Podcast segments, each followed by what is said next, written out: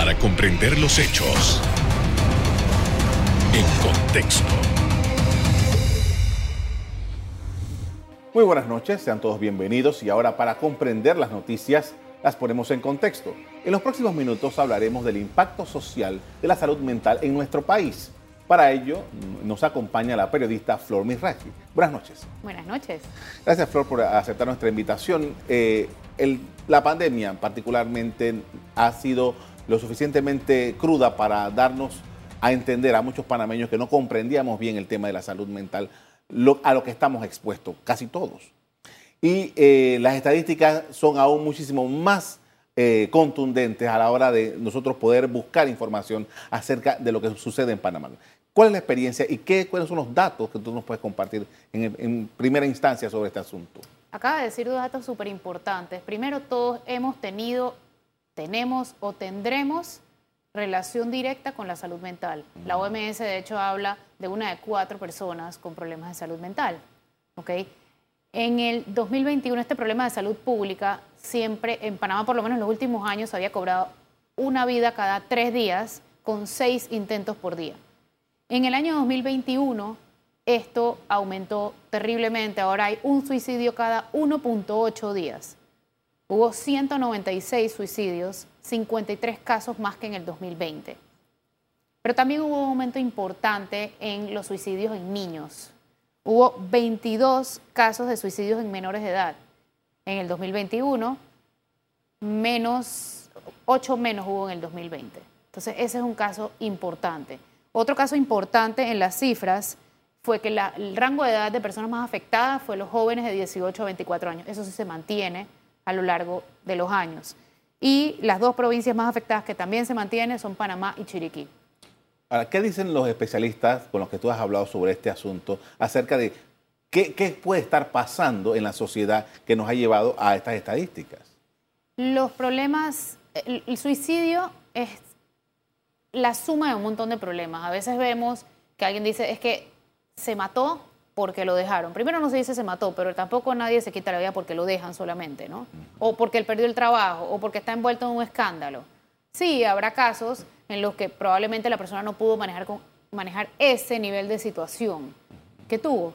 Pero la gran mayoría de las veces es el desenlace de un proceso mal llevado y las personas no quieren morir, las personas solamente quieren dejar de sufrir.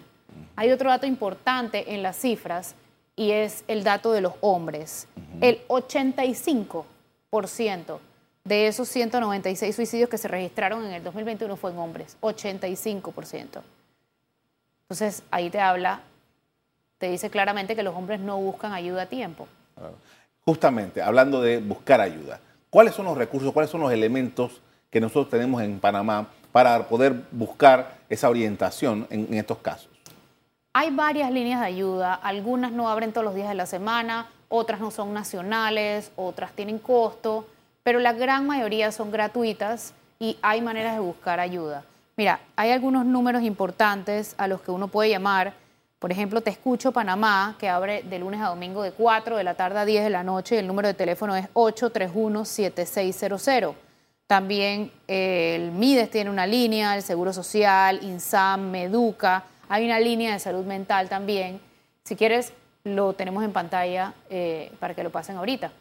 Eh, pero sí hay lugares donde uno puede llamar y si es un caso de emergencia en el momento, todos los hospitales y centros de salud te pueden recibir. En todos hay algún psiquiatra asignado, si no está, lo llaman, pero uno puede ir a buscar ayuda a los hospitales. Tampoco hay que decir las cosas como son. No es tan sencillo ir a buscar ayuda.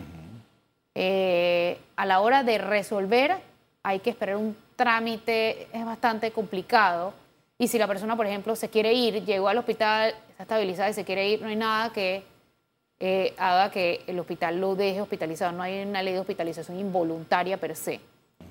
Eh, entonces, la gente que se cansa de esperar, por ejemplo, horas, por ejemplo, en el Santo Tomás, tienes que atenderte en urgencias primero. Eso puede demorar muchas horas, la gente se desespera y se va. Entonces, no hay nada que retenga al paciente. ¿Ves? Entonces, a la hora de reaccionar, sí hay opciones, pero también hay malos tratos muchas veces a los pacientes.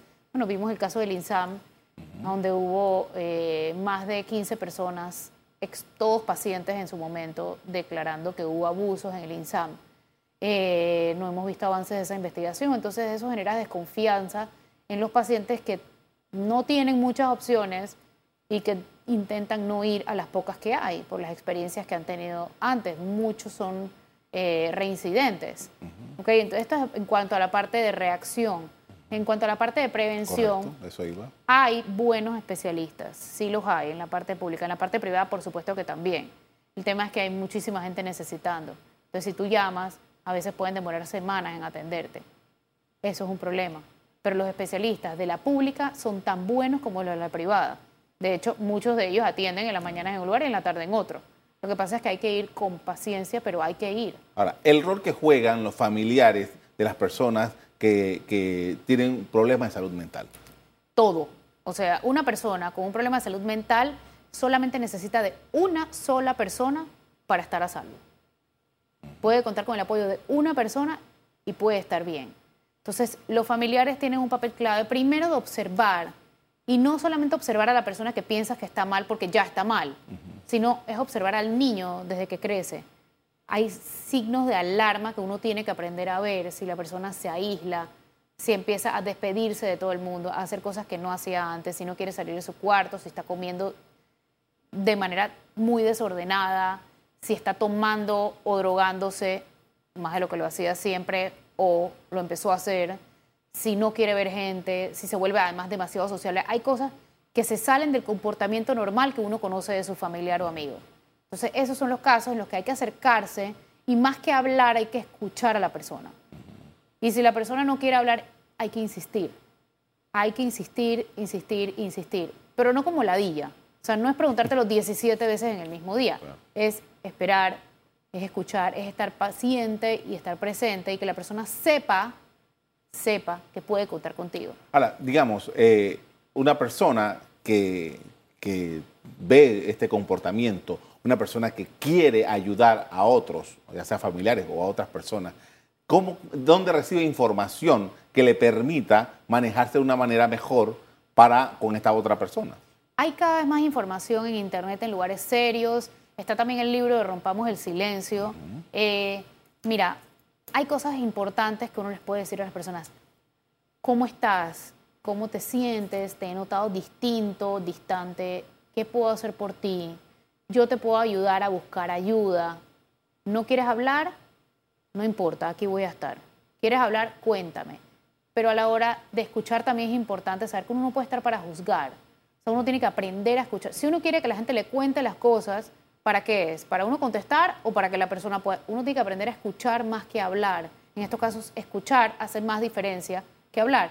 Y si no sabemos qué decir, tratemos de hablar antes con algún experto, alguna persona que sepa, buscar información en internet, buscar información en el libro de Rompamos el Silencio y hablar con la persona de manera que se pueda abrir. La idea es crear ese canal que le permita hablar contigo y si no, ayudarla a buscar ayuda con alguien que sí pueda ayudar a la persona. empezamos hablando de que este es un problema de salud eh, pública que está ahí. Ah, eh, la respuesta institucional a ese problema de salud pública, ¿cómo la evalúas? Bueno, Panamá no tiene una ley de salud mental. ¿ok? Y eso, es, eso dice mucho. Eso es un mensaje muy poderoso. Nosotros no tenemos una ley de salud mental no hay protocolos establecidos claramente, no hay protocolos uniformes de hospital en hospital, de centro en centro, de los derechos, de los deberes de los pacientes. Entonces, tampoco hay docencia por parte de las instituciones que deberían dar docencia, no solamente a los funcionarios, sino también al país entero. Tampoco es un tema de importancia en el currículum de las escuelas. Entonces, hay un enorme trabajo que hacer a nivel institucional enorme, pero enorme. Sí se han hecho esfuerzos, pero faltan muchísimos más. O sea, no puede ser un Niágara en bicicleta cada vez que una persona con problema mental va a un hospital. Es, un, parto. Entonces, eso hay que mejorarlo. Vamos a profundizar en eso después del cambio comercial. Vamos a hacer una pausa. Al volver, seguimos conversando sobre mental en Panamá. Ya volvemos.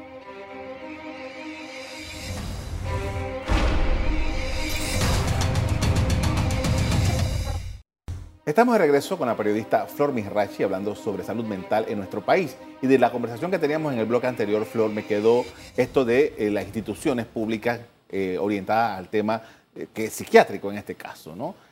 me hablabas de la sala 25, el Hospital Santo Tomás, del, del Hospital INSA. Pero la pregunta mía es, por ejemplo, psiquiatra, cita con un psiquiatra para atender a estos profesionales ¿Dónde los conseguimos? ¿Cómo? Ese, ese tipo de elementos para orientar al público acerca de, dónde recurrir. En los centros de salud hay psiquiatras. El problema es llamar a un centro de salud. Eh, eh, es complicado llamar a un centro de salud, pero uno puede ir al centro de salud y sacar la cita. No será para mañana muchas veces, pero te la dan. Y hay doctores que son excelentes, que atienden tanto en la pública como en la privada. O sea, se puede ir a los centros de salud al centro de salud más cercano hay un psiquiatra. El tema de la medicación, por ejemplo, la medicación para pacientes con problemas de salud mental. Panamá cuenta con lo que necesita, eh, tenemos todo un debate sobre el tema de medicinas, pero eh, este, este tipo de medicinas para este tipo de pacientes, ¿estamos bien? Faltan muchísimos medicamentos de los que se necesitan en cuanto a la vía pública y en la privada son carísimos. Okay. Entonces sí, nuevamente nos enfrentamos al mismo problema que hay en todos los medicamentos, que en la privada es caro porque la pública es ineficiente suministrando estos medicamentos de importancia a la población, entonces les toca ir a la privada. En la privada no siempre los hay y son muy caros. Eso es sin duda un problema para seguir un tratamiento. Mencionaste al principio del programa y quiero retraer, retrotraerme a ese asunto porque me parece que es muy duro el tema de los suicidios. Y nosotros nos hemos enterado y hemos visto uh, toda una suerte de publicaciones en redes sociales sobre este tipo. ¿Cuál es, qué, cuál es el consejo? ¿Qué es lo que se, se estima que es conveniente para tratar temas como este? Bueno, hay un manejo que ha eh, dictaminado como correcto la OPS, que incluye medios y también redes sociales. Cuando vamos a comunicar un suicidio, debe hacerse de forma responsable. ¿Por qué hay que hacerlo de forma responsable? Porque hay otras personas que están pensando en quitarse la vida que van a leer. Uno no sabe quién lo está leyendo a uno. De hecho, yo, te pregunto, ¿tú nunca has visto a alguien cerca tuyo o que conozcas a alguien que haya tenido un intento de suicidio o que haya cometido suicidio? Yo creo que todos conocemos a alguien. ¿Cierto? Exacto, es posible que sí. Es posible que sí. Y hay también un tema muy fuerte de estigma. Cuando usamos, por ejemplo, insultos como eh, eh, es un loco, es un bipolar, es una anoréxica que ni come, es un, es un histérico. O sea, usamos estos insultos como estigma cuando son diagnósticos. ¿Okay? Entonces, eh, también tenemos que tener en cuenta que los insultos hacen que las personas no busquen ayuda. Porque hay un estigma, e-, es bipolar, porque es cambiante. A ver, o sea, un bipolar tiene mucho más que cambios de humor, como lo podemos tener todos. Entonces, hay que tener un especial cuidado en cómo nos referimos a estos temas. Y eso entonces salta al tema de cómo se reportan los suicidios en redes y en medios de comunicación. Hace unos días vi que alguien decía, X persona con nombre se lanzó del piso tal del edificio tal. A ver, esto provoca suicidios de imitación. Cuando tú ves que un artista que tiene influencia se quita la vida de esta manera, esta es la manera, el método que van a usar muchísimas otras personas. O sea, es como el método de moda. Entonces, eso lo podemos evitar los medios, evitando mencionar el método utilizado. Eso es lo primero. Eso no aporta. Segundo, no aporta y afecta muchísimo a la familia y a otras personas en riesgo decir la razón por la que se quitó la vida de la persona. Esa persona no está ahí para decirte eso no es verdad. Y muchas veces decimos cosas que no son verdad. Entonces, eso es lo segundo. Tercero, fotos y videos. Eso solo es morbo. Eso no apoya, eso no ayuda a nadie. Entonces, te dije método, te dije foto, eh, no, me acuerdo lo otro, pero importante también, en cada una de estas noticias podemos poner las líneas de ayuda. Es importantísimo que cada noticia que publiquemos sobre suicidio lleve líneas de ayuda para que la persona que lo lea, en vez de querer hacerlo, quiera llamar a las líneas de ayuda. Ahora bien, eh, eso es en cuanto al manejo de la, información eh, eh, que ahora por las redes sociales está diseminado en toda, cualquier persona se convierte en un, en un reportero, por llamarlo de alguna manera, de hechos como esto. ¿Qué pasa, como hemos visto efectivamente, de que hay una persona que está en un andén de un, de un, o en un puente o que está amenazando con lanzarse? ¿Qué pasa en ese momento antes de que nada ocurra? ¿Qué pasa con la persona que lo ve? Exacto. ¿Qué debe hacer esa ah, persona? Exacto. Obviamente no todo el mundo está capacitado. Mucha gente no sabe qué decir y además una palabra mal dicha en ese momento puede ser la diferencia entre la vida y la muerte, literalmente. Muy importante eso. Entonces, hay que llamar a las personas que saben. Sí, uno puede tratar de ayudar, como uno se va a ayudar cuando hay un accidente de tránsito, por ejemplo. Y si ve resistencia de la persona a ser escuchada o a hablar o a recibir ayuda, tiene que llamar a las autoridades. Policía ayuda, bomberos, SINAPROC, ambulancias del 911 hay un tema también con las ambulancias del 911. Es muy difícil que vayan cuando se trata de suicidio, porque se le da más importancia a los temas de salud física que de salud mental. Eso es un problema. Un problema muy importante, porque si la persona no tiene una lesión física, no te atienden o cuesta mucho que te atiendan. O sea, si hay siete casos antes, pues tú eres el ocho. ¿Me explico? Entonces, eso es un tema que habría que eh, mejorar en la ley del SUME 911, por ejemplo. Claro. Pero sí, llamar a las autoridades es lo que es. O sea, y también lo de las redes, se me olvidó decir, creo que es importante. Tenemos que pensar por qué estamos publicando una noticia. ¿Estamos publicando una noticia para que se sepa que nosotros la sabíamos? ¿Por morbo? O sea, por, por hacer ver a los demás que nosotros sí tenemos una información que ellos no tienen? ¿O para ayudar a que no siga pasando lo que, sí, lo que estamos viendo? Porque eso va a determinar la responsabilidad con la que escribimos una noticia o un tweet, no importa. Tenemos que recordar también que hay familiares, que siempre quedan personas que ven lo que nosotros escribimos, eso queda ahí por el resto de la vida. Y además también tenemos que recordar que hay mucha gente que intenta quitarse la vida y no consigue su objetivo. Esas personas siguen teniendo redes sociales. Hay una persona que intentó quitarse la vida Afortunadamente no logró su cometido. Siguió viendo en redes después lo que escribían de ella. Y eso fue otro disparador para que ella estuviera mal. Entonces tenemos que considerar que hay vidas humanas que están detrás de cada uno de estos reportes que intentamos dar sin responsabilidad muchas veces. Con esto vamos a hacer otra pausa para comerciales. Al regreso, continuamos analizando el impacto social de la salud mental. Ya volvemos.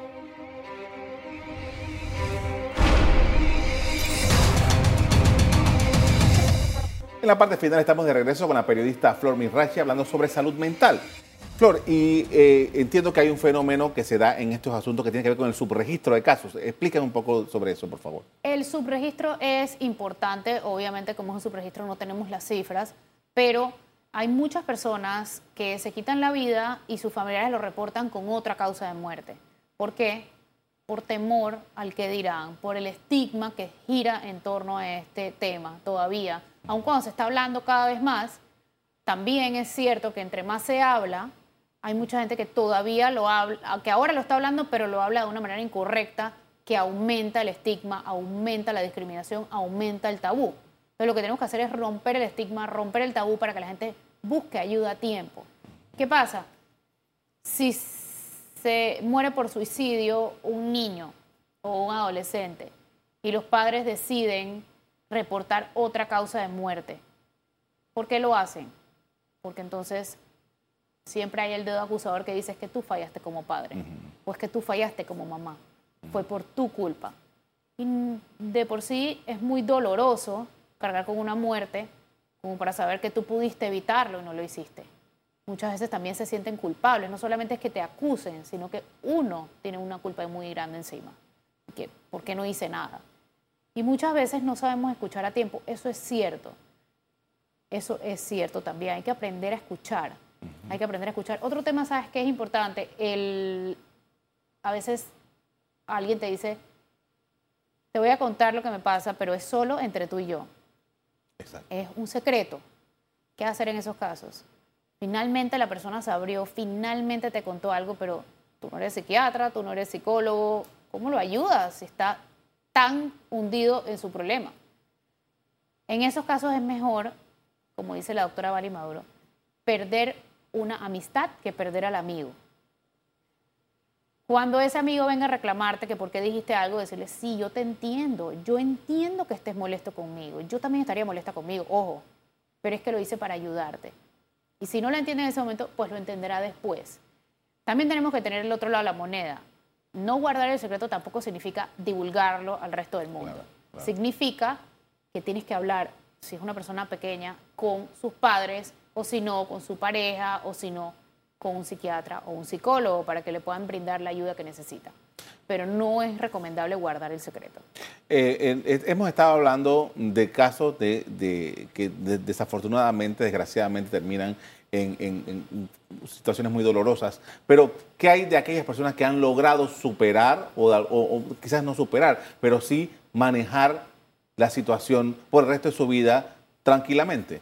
¿Qué, información tenemos sobre eso, por ejemplo? Hay personas, mira, yo te digo, hay hasta el año, hasta hace dos años era un suicidio cada tres días y seis intentos por día. Si ahora hay un suicidio cada 1.8 días, también hay más intentos. Esas personas que lo intentan y no logran su objetivo, no necesariamente no lo vuelven a intentar. Esas personas generalmente lo vuelven a intentar. De hecho, cuando una persona se quita la vida, no es generalmente la primera vez que lo intentan. Y ahí está la diferencia también entre los hombres y las mujeres. Los hombres tienen el 85% de las estadísticas del 2021, 85%. Eso te dice, como dije en el primer bloque, que no buscan ayuda a tiempo. ¿Por qué no busca ayuda a tiempo un hombre? Porque del hombre se espera que sea fuerte, que aguante, que no llore, ¿El machismo juega ahí? Por supuesto. Y la crianza también. O sea, tú ves a un niño llorar y la mamá decirle, no llores, los niños no lloran por esas bobadas. Entonces el niño crece y ahora es un hombre que tiene su familia, que siente que él es el hombre de la casa o que tiene que cuidar a su mamá, a su hermana, a sus hijos, etc. No buscan ayuda a tiempo. Como no buscan ayuda a tiempo, cuando llega el momento de tomar una decisión, la toman con métodos más letales. Y eso habla mucho de la personalidad de hombres y mujeres. Las mujeres lo intentan más veces, pero con métodos menos letales y menores resultados. un hombre lo intenta menos veces, pero cuando lo hace es más certero. Entonces, de ahí la importancia de bajar el estigma, de reducir la discriminación, para que las personas se animen a buscar ayuda a tiempo. Por eso hicimos el documental de Rompamos el Silencio que se llama Los hombres sí lloran. Háblame un poco de eso, por favor. Eh, eh, al final, ¿qué cuál, podría ser la conclusión de, cómo el, hombre maneja estas situaciones en medio de, eh, de estos elementos que acabamos de describir? El hombre reprime más, el hombre no busca ayuda a tiempo, no se deja ayudar tan fácilmente porque siente que es signo de debilidad, de vulnerabilidad. La vulnerabilidad los hace sentir débiles, ¿ok? Y cuando se espera que de ellos haya cualquier cosa menos debilidad. Entonces lo que hicimos fue buscar la historia de tres personas, de tres hombres con algún diagnóstico de salud mental que se atrevieran a contar su historia en cámaras por primera vez. Y los tres lo hicieron y dejaron claro con la ayuda del testimonio de otras cinco personas que era necesario buscar ayuda a tiempo y que a ellos los había salvado buscar ayuda a tiempo. Eso está en YouTube todavía, ojalá eh, los que no lo han visto lo puedan ver, porque es, es, es un alivio para las personas que entiendan que no están solas, que hay otras personas pasando por el mismo problema, que buscaron ayuda a tiempo y que hoy tienen una vida bastante normal dentro de todo su diagnóstico, tienen una vida que pueden llevar con bastante normalidad. Así como cuando una persona tiene asma. Las personas con, problemas de salud mental este, y, que depresión, que creo que es la, que impacta más en estos, en estos casos, eh, las razones son de, lo más diversas. Lo mismo puede ser un tema económico, que puede ser un tema afectivo, que, eh, en fin, de, la variedad de, posiciones que puede Pero ese es el disparador.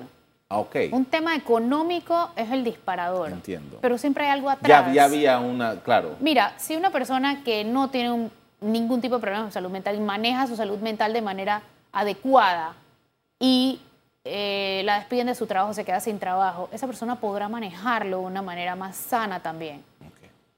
Pero si una persona tiene un diagnóstico, por ejemplo, porque muchas veces hay un diagnóstico que no conocemos, o la persona tiene un cerro de problemas atrás que no les ve solución y llega a esto, es como el disparador. Entiendo. Pero nunca es lo único. O sea, una persona que tiene su salud mental eh, con cuidados personales, que uno entiende que así como vas a hacer ejercicios, puedes ir a terapia o puedes meditar o puedes cuidar tu salud mental de miles de otras maneras manejas tus problemas que van a ser normales en la vida. Todos eh, nos dejan alguna vez, todos hemos perdido el trabajo alguna vez, todos hemos tenido problemas económicos alguna vez. Pero eso, si nos cuidamos la salud mental, ha- hará que enfrentemos mejor los problemas que viene la vida. Le agradezco mucho, Flor, por habernos acompañado esta noche para hablar de este tema. Muy amable. Gracias. Bien. Le agradezco a ustedes por la sintonía esta noche de este programa. Me despido invitándolos a que continúen disfrutando de nuestro programa. Buenas noches.